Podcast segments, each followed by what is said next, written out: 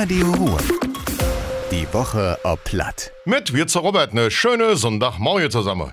Laut dem Kreisdüre waren engs Oktober 31.500 Menschen im Ausländer Zentralregister verbucht. Das sind rund 4.000 mehr als am eng vom letzten Jahr. Dabei handelt es sich eben nicht nur um Flüchtlinge, sondern auch um ausländische Fachkräfte. Wer dem andauernden Krieg in der Ukraine können um mehr Menschen zu uns kommen. In all Kommunen im Kreisdüre gibt inzwischen sogenannte Willkommensberater und auch der Integrationslehrgang werden ausgeweitet.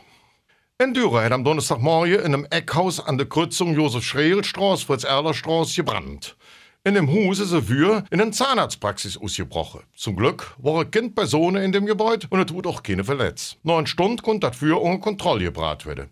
Die Brandursache ist noch nicht klar. Die Entwicklungen dauern noch an.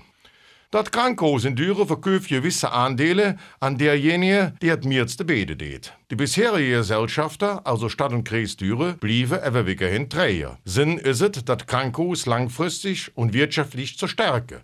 Laut Landrat Speltern stand das Interesse der Patienten und Mitarbeiter immer im Vordergrund. Die Gewinne vom Andelsverkauf sollen ausbauten und die bestmögliche Gesundheitsversorgung garantieren. Der Apothekerverband Nordrhein warnt, dass die Versorgung mit Medikamenten gerade äußerst spack ist. Der Sprecher für die Kreisdüre sagt so ja, dass der Anzahl von Arzneien, die nicht zu kriegen sind, auch noch zunimmt. Für alle mit Insulin ist spack. Eine Jung für die Schwierigkeiten ist die lange Lieferkette. Blutdruckmittel, Antibiotika und Pinksaft für die Pens kriegst im Moment fast nirgends mehr. Und das war das wieder. Ich allen noch einen schönen Sonntag. Madet Jod, Ihre Robert. Radio Ruhr. Die Woche ob Platt. Mit Robert Wirz.